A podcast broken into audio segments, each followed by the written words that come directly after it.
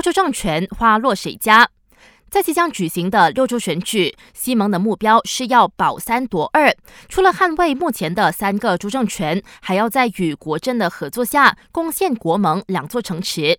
不过，时事评论员刘维成向本台分析，西蒙和果镇要保住原有州政权，或许还有可能。马来选票的那一个动向，就目前为止比较是还是比较模糊啊。整体的那个政局哈，也不是太过明朗的这种前提之下，团结政府哈，他们确实他们只需要就是维持现状是最好的那个结果，而且也是最容易达到的一个结果了。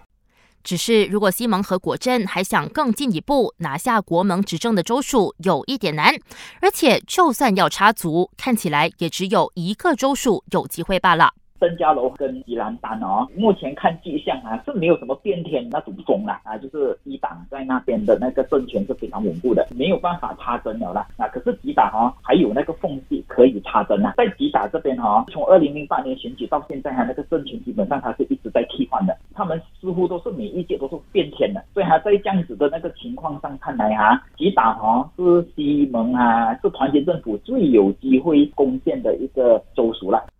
刘维成表示，吉打历来都是摇摆州，过去十五年政权不断更迭，没有人能够猜到吉打人的投票意向。因为这样的钟摆效应，不排除西蒙加国阵的全新结合出现，或许能动摇吉打选民。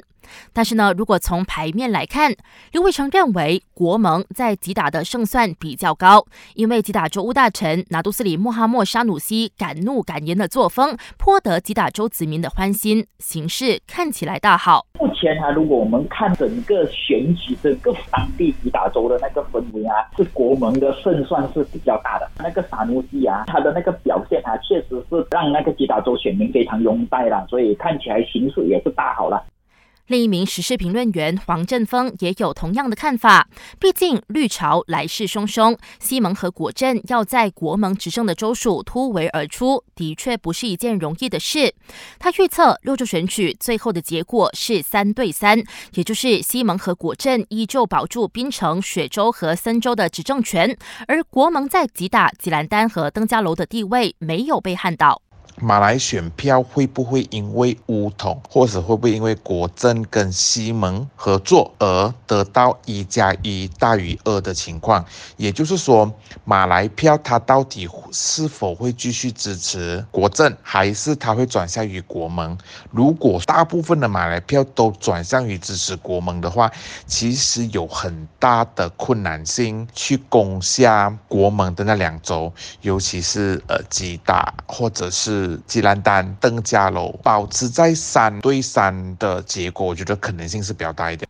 那当然，六州政权最终花落谁家，决定权就在你我手中的一票。八月十二号，记得回乡投票，为国家、为自己的选区打造更美好的未来。